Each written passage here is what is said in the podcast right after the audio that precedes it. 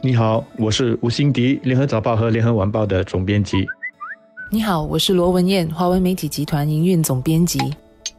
新加坡有很多的总蓝图，有关于这个市区发展规划的，有关于陆路交通的，有关于健康生活的。那么现在呢，我们有了建国以来第一个关于怎么处理垃圾的零废弃总蓝图。零废弃是一个什么样的概念呢？说白了，就是首先第一关我们要不过度的浪费，不制造、不产生不必要的垃圾。然后第二关呢，就是对那些传统观念中的垃圾，或者是我们所丢弃的东西，我们要设法的再循环、再利用，也就是把垃圾。当成是一种资源来充分的使用它，所以它不只是一个政府的计划，一个有关环保的永续发展的理念，它更是关于我们每一个人的一种生活的方式。我们的目标是要在二零三零年把每天处理的这个垃圾量呢减少百分之三十，另外呢是要把再循环的这个比率提高到百分之七十。以现在来说呢，我们的这个建筑的废料、铁还有非铁类的金属已经达到了将近百分之百的这个再循环率了。那么政府下来呢会继续的针对其他的垃圾源来想办法。那么可持续垃圾源的法案这个星期就会在国会复会的时候提出二读。这个法案呢将主要就是要加强。强监管食物、电子还有包装垃圾这个三大的垃圾源。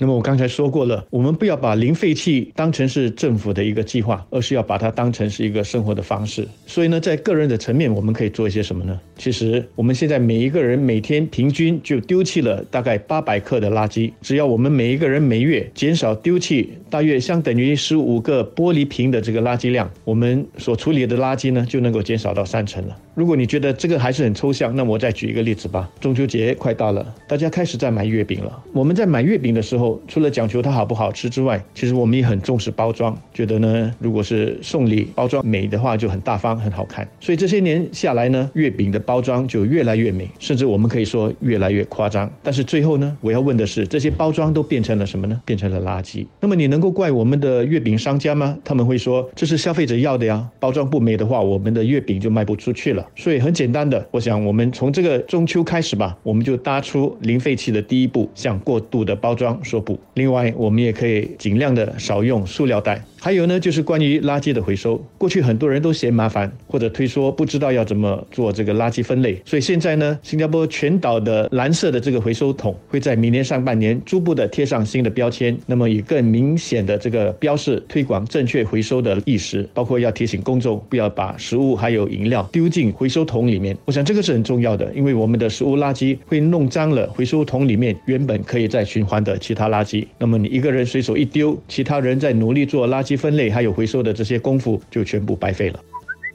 在新加坡的五大垃圾源头当中，塑料和食物被废弃而没有再循环的比重超过了八成，也是废弃垃圾的两个最大的源头。产生塑料和食物垃圾，你我都有责任啊。因此，我很同意辛迪所说的，如果要做到零废弃的话呢，我们每个人都必须先从自己的日常生活先做起。其实，少用塑料，避免食物浪费，就已经能够做到减少废弃垃圾的。作用，这也将有助于减缓石马高岛被填满的速度。辛迪刚才有谈到 refuse，就是拒绝过度的包装。另一个我们可以做到的 refuse 拒绝，就是在我们每天的生活中拒绝使用一次性的用品。比如说，在买东西的时候呢，自备环保袋，不要拿商家提供的塑料袋。我们在打包食物的时候呢，也不要拿呃一次性的餐具，我们自备餐具，甚至是不是可以自己带食物的容器去打包食物？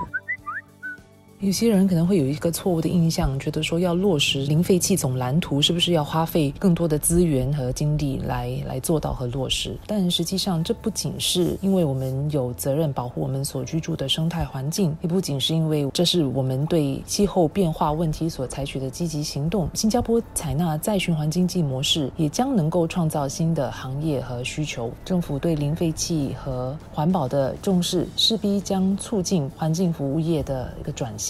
同时也吸引心血，就是年轻人进入这个行业，推动这个行业的创新与增长，这也将进而带来新的商机和就业机会。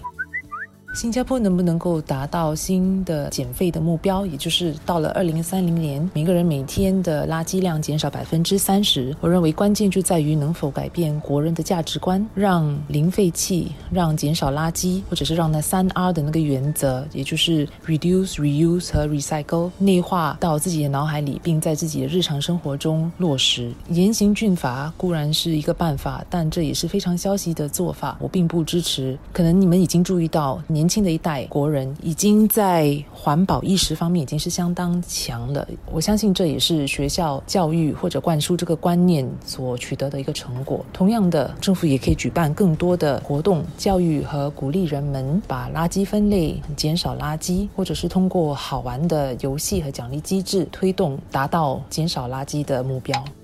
联合早报去年曾经报道过一个美国的零废弃达人到新加坡发表的一个公开演讲，他就谈到说，他一家四口一年所制造的这个垃圾量少到可以塞进一个玻璃瓶。很让人吃惊吧？他是怎么做到的呢？他说，谈到零废弃的时候，大家很注重的一个概念是 recycle 再循环。但是 recycle 再循环很多时候是别人的事，不是我自己的事。他强调的是另外一个 R，refuse 拒绝，因为拒绝是完全可以由自己掌控的。他拒绝什么？他拒拒绝过度包装的产品，拒绝使用塑料袋，甚至拒绝别人送给他的不适用的礼物。他就说，当他收到这些这样子的礼物的时候，他就会很有礼貌的告诉对方说：“谢谢。”但是这个不是我需要的，你们是否也从他的身上得到一些启发呢？